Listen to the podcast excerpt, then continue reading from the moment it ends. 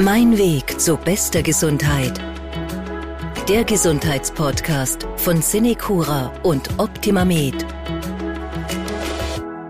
Herzlich willkommen bei der dritten Folge von Mein Weg zu bester Gesundheit, der Gesundheitspodcast von Cinecura und OptimaMed. Das ist der Podcast für Ihre Gesundheitsfragen. Mein Name ist Martin Hammerl. Wir sprechen hier jede Woche mit einem Experten oder einer Expertin zu einem aktuellen Thema rund um Ihre Gesundheit und wir beantworten Fragen, für die Ihr Arzt oder Ihre Ärztin vielleicht nicht immer die Zeit hat. Die Corona-Krise hat uns alle in unterschiedlicher Stärke getroffen. Vor allem der Gruppe der Systemerhalter, wie es heißt, hat die Krise sehr viel abverlangt. Medizinisches Personal, Menschen im Rettungswesen, aber auch zum Beispiel Menschen, die im Lebensmittelhandel arbeiten. Viele Überstunden über Wochen hinweg, große körperliche und psychische Belastungen haben das Leben und den Alltag dieser Menschen in großem Ausmaß geprägt.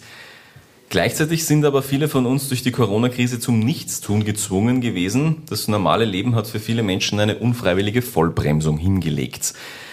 Zwei Schlagworte, die in den Medien dazu oft fallen, zu viel zu tun und zu wenig zu tun, Burnout und Boreout, also Überforderung und Unterforderung in irgendeiner Art und Weise. Und genau das sind die beiden Themen, die ich mit meinem heutigen Gast besprechen möchte. Dr. Waltraud Bitterlich, schönen guten Tag. Guten Tag. Schön, dass Sie sich die Zeit genommen haben. Dr. Bitterlich, möchten Sie sich vielleicht kurz vorstellen? Ja, mein Name ist Waltraud Bitterlich und ich ähm, leite die psychiatrische Rehabilitation in Wildbad. Ich bin Psychiaterin und ähm, Fachärztin für psychotherapeutische Medizin und ich freue mich, dass ich heute mit Ihnen hier sitzen kann. Ich freue mich auch. Wir wollen heute Burnout und Boreout beleuchten und vielleicht auch ein paar Missverständnisse und Mythen rund um diese beiden Begriffe aus dem Weg schaffen. Starten wir mit dem Thema Boreout. Die Fachwelt ist sich ja da nicht einig, sage ich mal ganz vorsichtig. Kurt Stapf, der Direktor des Psychologischen Instituts an der Uni Tübingen zum Beispiel, der nennt Boreout bloß ein Wortgeklingel der ehemalige Direktor des Instituts für Immunologie der Uni Bern, Peter Stadler, nennt es ein Modeleiden. Wie ist Ihre Meinung dazu? Ist ein Bore-out eine psychische Erkrankung Ihrer Meinung nach? Also grundsätzlich ist es so, dass weder das Burnout noch das Boreout im klassischen Sinne psychische Erkrankungen darstellen. Also das bedeutet konkret, dass laut WHO äh, es sich nicht hierbei um eine diagnostizierbare Erkrankung handelt. Also sowohl das Boreout als auch das Burnout beschreiben vielmehr äh, subjektives Erleben, subjektive Erlebnisprozesse, die in Bezug auf den Arbeitsplatz oder auf Arbeitsüberlastung oder Arbeitsunterforderung eben stattfinden.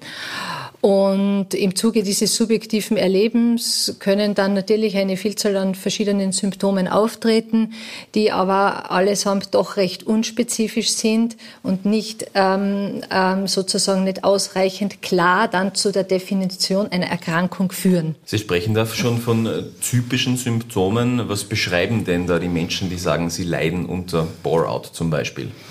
Ja, im Grunde ist, wird es ähm, so beschrieben, dass am Arbeitsplatz das permanente Gefühl der Unterforderung äh, quasi vorliegt und die Menschen sich eben gelangweilt und innerlich distanziert zu ihrer Arbeit fühlen und dann auch noch eben in diesem so tun, als ob äh, sich gefangen fühlen und hier wenig Perspektive sehen, für sich selbst etwas zu verändern.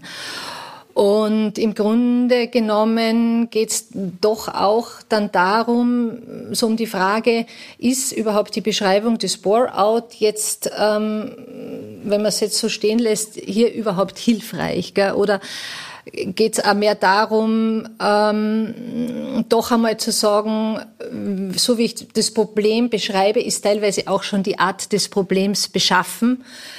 Das bedeutet jetzt doch, dass wenn ich sage, ich leide unter einem Bore-out, mich in einer Situation befinde, wo ich sehr stark in einer Art Fremdbestimmtheit mich erlebe und äh, dann offenbar das beinhaltet, dass ich wenig Handlungsspielraum für mich selbst sehe und quasi sage, ja, also der Betrieb ist jetzt äh, daran sozusagen ursächlich dafür, dass ich mich langweile.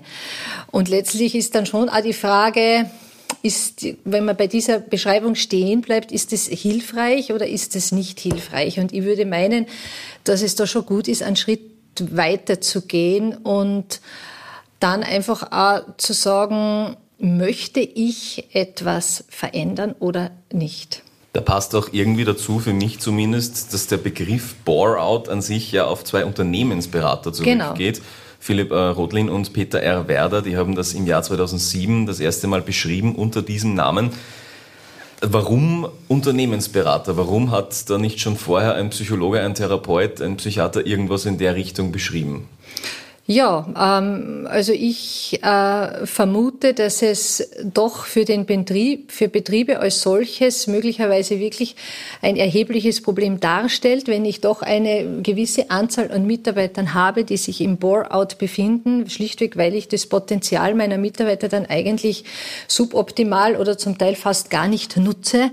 Und das würde ja dann tatsächlich in das Gebiet der Unternehmensberater ja hineinfallen, dort zu sagen, wie kann ich mein Potenzial, das die Mitarbeiter da bringen, einfach auch besser nutzen. Und so gesehen finde ich das absolut sinnvoll, dass sich die Unternehmensberater mit dieser Thematik beschäftigen. Und eben die Frage des Individuums, das am Bore-out leidet, würde man in erster Linie wirklich bedeuten, zu fragen, ob da ein Änderungswunsch vorhanden ist. Und wenn dieser vorhanden ist, dann gibt es natürlich doch viele Möglichkeiten, auch wieder in die ähm, in die Handlungsfähigkeit zurückzukommen und dahin zu kommen, ähm, Gestaltungsspielräume vielleicht für sich doch zu entdecken und letztlich auch wieder ein Stück weit in die Eigenverantwortung zu gehen.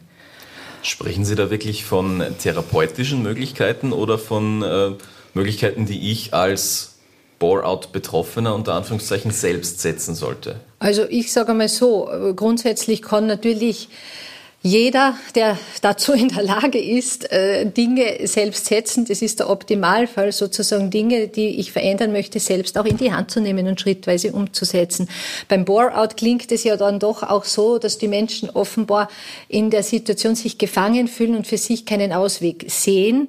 Da ist natürlich gut die Möglichkeit der Unterstützung, ähm, sich dann auch zu holen. Aber wenn der Wunsch nicht da ist, etwas verändern zu wollen, wird es nicht funktionieren, denn die Tür zur Veränderung geht nur von innen auf. Also ich kann nur selbst meine Veränderung und seien es in ganz winzig kleinen Schritten, aber das kann mir niemand abnehmen. Und das ist die Kernfrage. Und wenn jemand etwas ändern möchte, kann er Unterstützung natürlich haben. Und da kann man dann sehr viele Dinge durchdenken und, und Wege gemeinsam finden. Jetzt reden Sie von Langeweile, von Unterforderung. Bore-out-Betroffene tun dann aber trotzdem oft so, als wären sie voll beschäftigt. Also mit, mit kleineren genau. Tätigkeiten, mit äh, genau. irgendwelchen Unwichtigkeiten. Warum eigentlich? Warum, warum dann trotzdem dieser, dieser Anschein, den man da wahren will anscheinend? Genau, das ist so wirklich dann auch die Frage, die natürlich der Betroffene, wo, wo es wirklich dann sehr sinnvoll wäre, wenn er selbst auch zu dieser Frage käme und das sein eigenes Tun einmal aus einer Perspektive von oben einfach auch mal hinterfragt, warum mache ich das?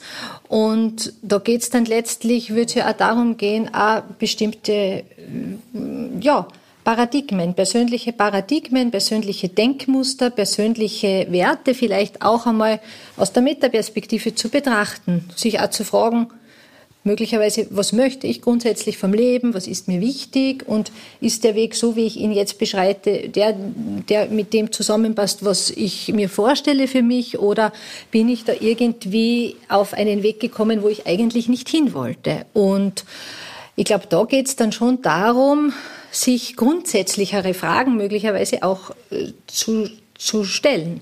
Das klingt unangenehm im ersten ja, das Moment, ist, sich diese das Fragen ist, zu stellen. Die Arbeit ähm, an den eigenen Themen ist zumeist ähm, zwar lohnend, aber bei weitem nicht immer angenehm, ist aber in Wirklichkeit der einzige Weg, um menschlich betrachtet eine Weiterentwicklung äh, zu schaffen und auch durch die Veränderung einen Fortschritt in die Richtung eben, wo auch immer hin zu erzielen. Dem kommt man nicht aus. Und da wird es natürlich dann auch darum gehen, sich tatsächlich auch zu konfrontieren und zu sagen, ja, was, was mache ich da eigentlich? Wieso tue ich so, als ob? Was ist da auch mein Gewinn daraus oder was erhoffe ich mir, was erwarte ich mir? Oder ist die Situation also tatsächlich so, dass ich es wirklich nicht ändern möchte? Dann ist die Frage eigentlich, ja, warum möchte ich es nicht ändern? Aber das, ja, Unangenehm, wie gesagt. Ja, genau. genau. Jetzt waren ja in den letzten Wochen und Monaten viele Menschen wirklich durch die Corona-Situation zum Nichtstun gezwungen, mhm. zum Daheimbleiben verdammt, unter ganz großen Anführungszeichen. Welchen Einfluss hat das Ihrer Meinung nach auf eventuelle äh, Bore-out-Fälle, vielleicht auch im Zusammenhang mit Homeoffice? Ja, also ich denke, auch hier ist es äh, so eine Frage der Sichtweise, wie man die Dinge eben erlebt und wie man sie auch beschreibt. Und manche haben es mit Sicherheit genauso erlebt, wie Sie es jetzt formuliert haben, dass sie quasi zum Nichtstun gezwungen waren. Andere haben es aber möglicherweise auch tatsächlich so erlebt, dass Freiraum entstanden ist, also freie Zeit und freier Raum entstanden ist und es möglicherweise auch für sich gut nutzen können. Und ich glaube, das hängt dann sehr von der jeweiligen Lebenssituation ab, ähm, wie die Zeit eben erlebt wurde. Und eines ist natürlich auch äh, ganz wesentlich zu, zu festzuhalten, dass viele Menschen in dieser Corona-Situation eine außerordentliche Mehrbelastung hatten. Also gerade die von Ihnen angesprochenen Systemerhalter, die eine hohe Arbeitsbelastung hatten und dann natürlich auch die Eltern mit kleineren oder schulpflichtigen Kindern, die dann diese Situation zusätzlich hatten. Es entsteht ähm, mehr familiäre Dichte, was auf der einen Seite manchmal gut ist, auf der anderen Seite halt auch hohes Potenzial für Konflikte birgt oder für Zuspitzung von Situationen, ähm, die auch im Vorfeld möglicherweise schon schwierig waren und dann auf engem Raume sich das aber auch noch zugespitzt hat. Und ja, ähm, Bore-out eben ist eben beschreibt eigentlich ein subjektives Erleben. Langweile ich mich, brauche ich dann auch viel Reize von außen oder viel Außendinge, um wirklich mich aktiviert und, und, und nicht gelangweilt zu fühlen? Oder ist es so, dass ich auch mit mir selbst ähm, etwas tun kann, wo ich äh, eben tatsächlich mich in Aktivität und in einer Situation fühle, dass ich mich eben nicht langweile, sondern es gut nutze. Und ich glaube, da ist es auch sehr unterschiedlich, wie die Menschen auch zuvor so ihr Leben gestaltet haben. Wenn ich sehr im Außen orientiert bin und, und, und, und sehr viel von außen mir geholt habe, ist es möglicherweise schwieriger gewesen, sich auf diese Situation halt einzustellen. Und Menschen, die halt sehr mit sich ohnehin in Kontakt sind und das tun, was ihnen gut tut oder das zuvor getan haben, die hatten möglicherweise auch mehr Raum dafür. Das wäre auch wirklich meine nächste Frage gewesen, ob das vielleicht tatsächlich etwas Positives an der ganzen Situation war, dass Menschen mehr oder weniger dann gezwungen waren, sich mit selbst auseinanderzusetzen und irgendwo etwas vielleicht Positives aus dieser Zeit mitzunehmen, wenn sie sich mit den eigenen Wünschen und Bedürfnissen beschäftigen. Ja, also genau, auf alle Fälle glaube ich, dass es eben wirklich von der Lebenssituation abhängt, wie gut man das nutzen konnte. Also ich habe mit einigen Menschen gesprochen, die mir das so beschrieben haben, dass sie es sehr gut für sich nutzen konnten. Und ähm, also diese dann doch auch wiederum Entschleunigung, sofern sie eine hatten, natürlich nicht alle hatten die, das muss man immer wirklich dazu sagen, aber diese Entschleunigung gut nutzen konnten, einfach für die persönliche Weiterentwicklung und auch für äh, die Investition in das höchste Gut, nämlich die psychische und körperliche Gesundheit. Kommen wir nun vom Bore-out zum, ja, vielleicht Gegenteil, Burnout, werden wir jetzt rausfinden. Ein aktuelles Zitat zum, zum Burnout, was ich gefunden habe. Der deutsche Fußballnationaltrainer Jogi Löw hat zur Corona-Krise gesagt, die Welt erlebt ein kollektives Burnout. Stimmen Sie ihm dazu als Fachfrau? Ja, ich finde so die Sichtweise doch recht interessant vom Yogi Löw, den ich als Fußballtrainer tatsächlich immer sehr geschätzt habe. Und ja, als Denkanstoß ganz spannend. Wobei natürlich mir dazu halt auch noch andere Analogien vielleicht auch einfallen würden und man ja schon auch dieses Coronavirus in seiner extrem hohen Infektiosität und in seiner Rasanz der Ausbreitung ja so als Metapher auch sehen könnte für eine entgrenzte Welt, für eine rasend schnelle Welt. Und so gesehen man die Corona-Krise als erzwungene Atempause, als erzwungene kollektive Atempause natürlich auch sehen kann. Fangen wir beim Burnout vielleicht einmal von vorne an. Was ist denn eigentlich ein Burnout, soweit man das eingrenzen und definieren kann? Burnout äh, beschreibt im Grunde genommen einen subjektiven Erlebnisprozess, ähm, der ähm, die Situation beschreibt, dass durch Überbelastung am Arbeitsplatz eine Arbeitsleistungsminderung eintritt und eine äh, emotionale und körperliche Erschöpfung äh, dadurch bedingt und dass man zusätzlich dann eben auch noch also einen Abstand, eine große Distanz zu diesen Geschehnissen bekommt. Also das wäre so dieser subjektive Erlebnisprozess.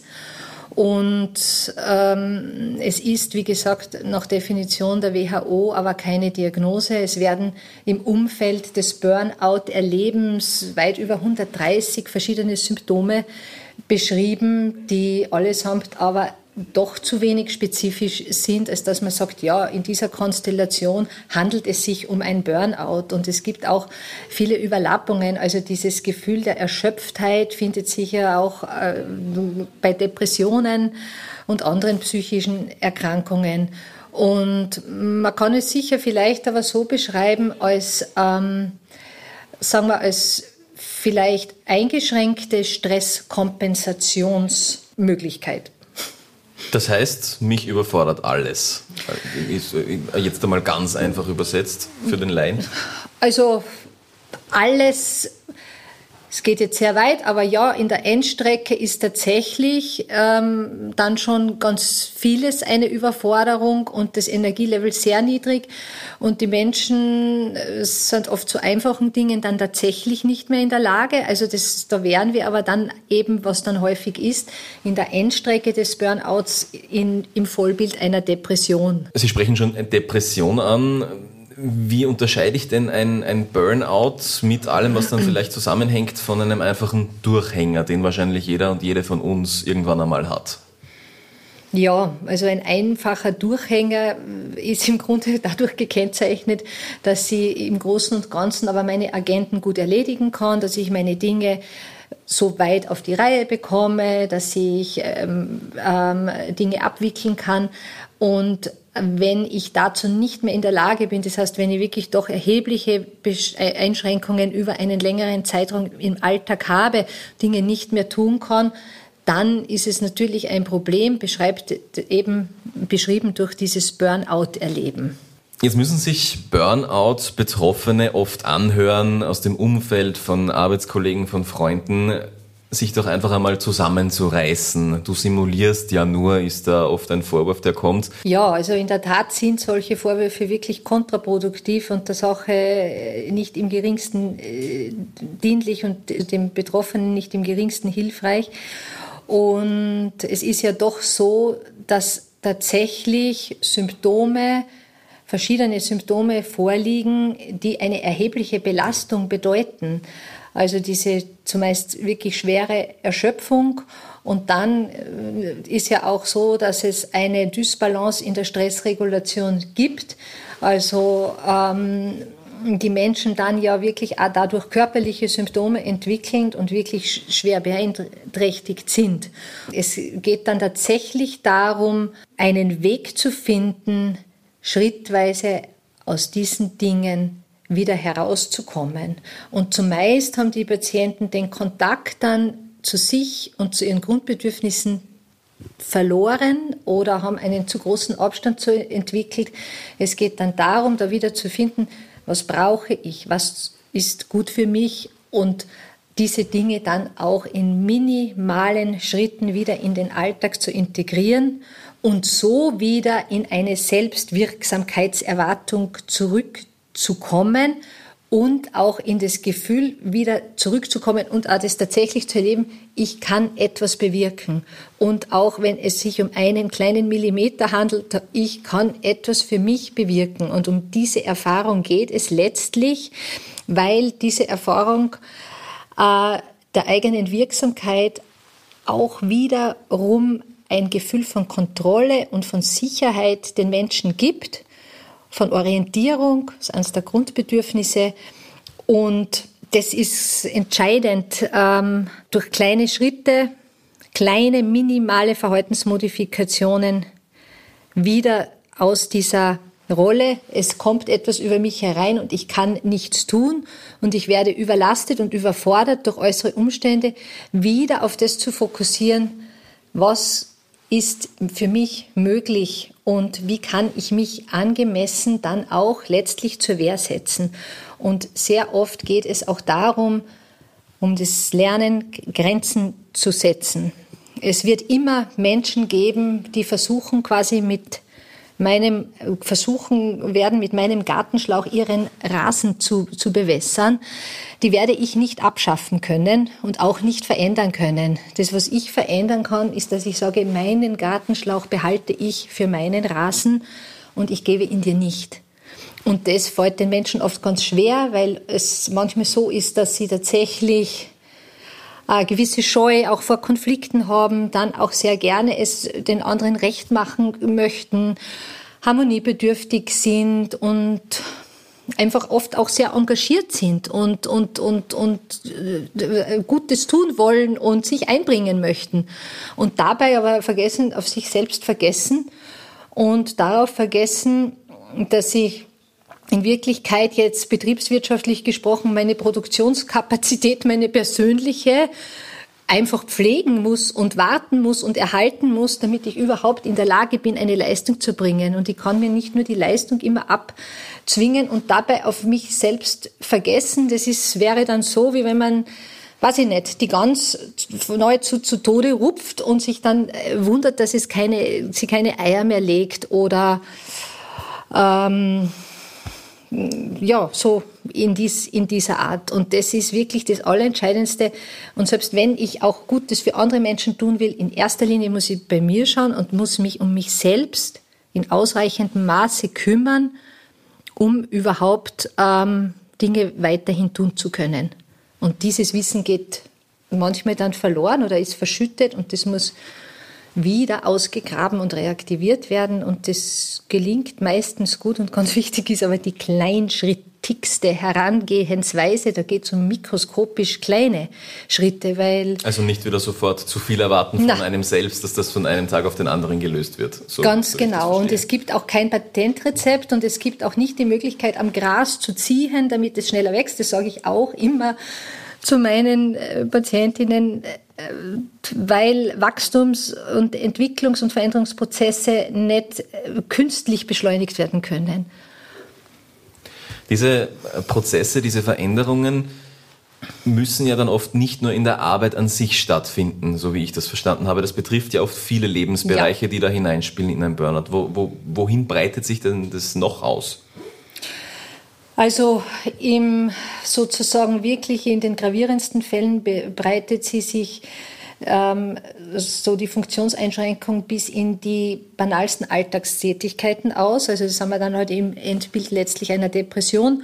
Aber dass man nicht mehr in der Lage ist, sich um seine Körperpflege einfach ausreichend zu kümmern, nicht mehr in der Lage ist, sie einkaufen zu gehen, nicht mehr in der Lage ist, ähm, etwas zu kochen oder sich auch um Dinge zu kümmern. Ähm, also das ist, kann sehr weitreichend sein, ist aber dann jetzt ähm, tatsächlich, dann spricht man dann von einer Depression unterschiedlichen Schweregrads, je nachdem, wie stark das ausgeprägt ist. Und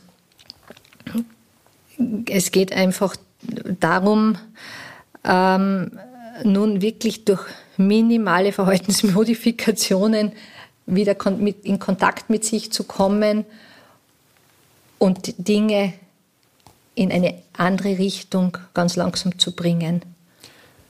Kann eine Überforderung in der Arbeit, äh, am Arbeitsplatz eine Depression tatsächlich verursachen oder liegen da vorher andere Ursachen irgendwo zugrunde, die dadurch nur verstärkt werden? Also ursächlich, äh, das, es müssen immer mehrere Faktoren zusammenkommen. Äh, damit wirklich jetzt auch das Vollbild einer Depression entsteht oder auch eben dieses Burnout-Erleben so entsteht.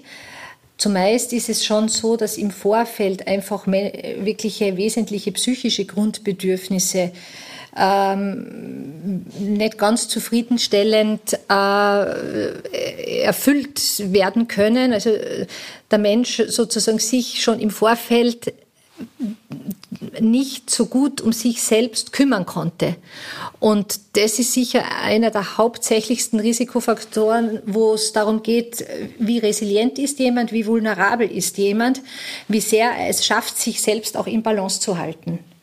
Und wirklich auch ähm, ähm also seine, seine Bedürfnisse tatsächlich zu erkennen und sie, so gut es eben geht, auch zu erfüllen.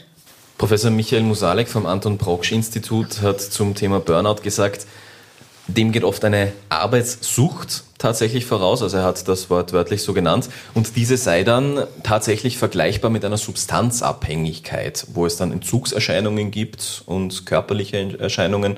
Wie ist Ihre Meinung dazu? Zur Beschreibung dieser Dysbalance finde ich das Bild auch ganz gut. Ähm, es geht einfach darum, dass dann äh, das so zu verstehen ist, dass zugunsten der Arbeit andere Dinge vernachlässigt werden, andere Dinge äh, nicht mehr berücksichtigt werden, trotz negative Konsequenzen weiterhin in einem Übermaß gearbeitet wird. Und so gesehen wären das so die Charakteristika halt auch von, von, von, von, äh, von Suchterkrankungen. Und äh, Tatsache ist eben ja, dass das genau das, das Thema wäre, dass die Dysbalance sich schon vorher findet und die Unausgewogenheit auch in den Bedürfnissen, also in der Erfüllung verschiedener Bedürfnisse, Lustgewinn, Unlustvermeidung, ähm, Bindung, Selbstwert. Es wird versucht, dann manche Themen zu kompensieren durch übermäßige Arbeit. Also wenn ich wirklich ein Selbstwertthema habe, stabilisiere ich mich oft durch übermäßige Arbeit und das kann eine Zeit lang gut gehen, aber wenn es ein Übermaß ist, dann kann es halt auch ähm, sehr negative Konsequenzen haben. Es hat letztes Jahr eine repräsentative Umfrage gegeben, die hat ergeben, dass 52 Prozent der Österreicherinnen und Österreicher in Bezug auf Burnout als vollkommen unbetroffen zu betrachten sind.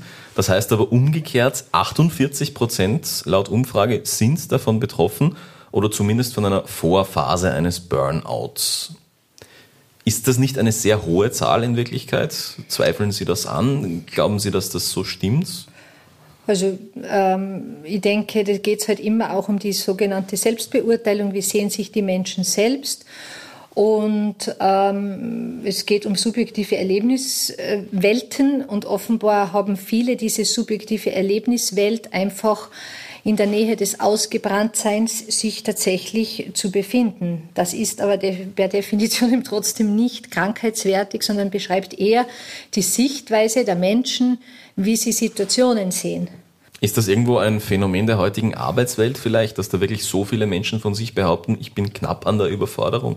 Es ist eine Sichtweise, die eben ähnlich wie das Bore-out sehr ähm, doch stark auf diese Fremdattributierung und Fremdbestimmtheit, also mir geht es schlecht, weil außen zu viel ist, heute abzielt. Und die Frage ist, natürlich haben sich die Prozesse beschleunigt, natürlich gibt es gewisse Entgrenzungen, natürlich äh, gibt es vielschichtige Problemstellungen in der Arbeitswelt. Es gibt da massive Anforderungen. Es gibt ja so diesen Begriff, dass quasi die, die Arbeitgeber ihre gesamte Persönlichkeit es gefordert wird, dass sie die einbringen und da wirklich ähm, sie das sehr stark verändert hat und, und nicht nur zum Guten verändert hat.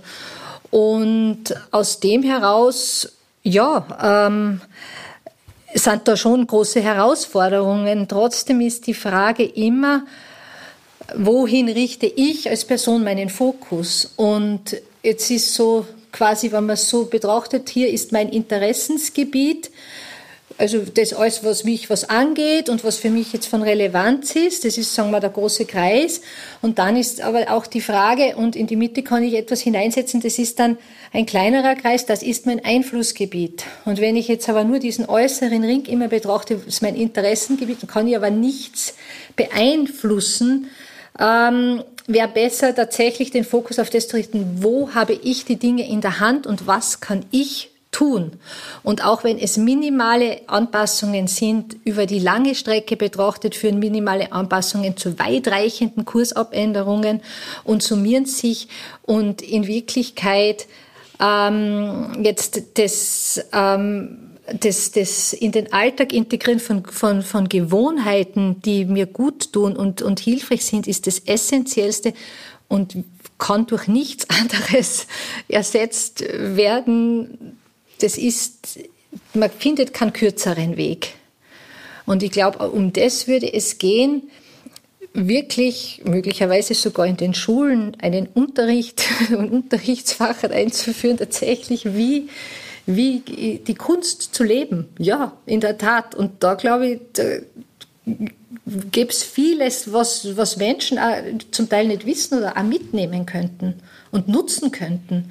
Und ich finde das in Wirklichkeit Schade, dass es da so wenig Bestrebungen gibt, dieses Wissen auch zu vermitteln. Was ich damit nicht meine, ist, dass ich in die ewige Nabelbeschau gehe und mir ewig alles mir selbst hinterfrage und, und ähm, um mich selbst ausschließlich kreise. Also das meine ich damit nicht. Ich meine, damit wirklich für mich und meine jetzt ähm, Gesundheit, für meinen Körper und für mich wirklich zu versuchen, etwas mehr Verantwortung zu übernehmen und es nicht den anderen zu überlassen, über mich zu bestimmen oder auf meine Ressourcen zuzugreifen, sondern proaktiv zu sein und auch dann einmal eine Grenze zu setzen und mich selbst so in dem Sinne wahrzunehmen, als jemand, der etwas benötigt und um, um den ich mich kümmern muss. Weil es kümmert sich sonst niemand anderer. Es ist ja dann doch immer so die Idee, ach, wenn der anders wäre und wenn mein Partner so wäre und wenn meine Mutter so gewesen wäre, dann wäre doch alles ganz anders. Und in Wirklichkeit, es ist die gute und zugleich die schlechte Nachricht. Als Erwachsener bin ich in der glücklichen Lage, mich um mich selbst zu kümmern und gleichzeitig kann es aber niemand anderer mir abnehmen. Wie stehen denn jetzt die Corona-Situation der letzten Wochen und Monate und mögliche Burnout-Fälle im Zusammenhang? Konnten Sie da schon irgendetwas beobachten in der Richtung? Vermuten Sie, dass es da etwas geben wird dann im Nachhinein?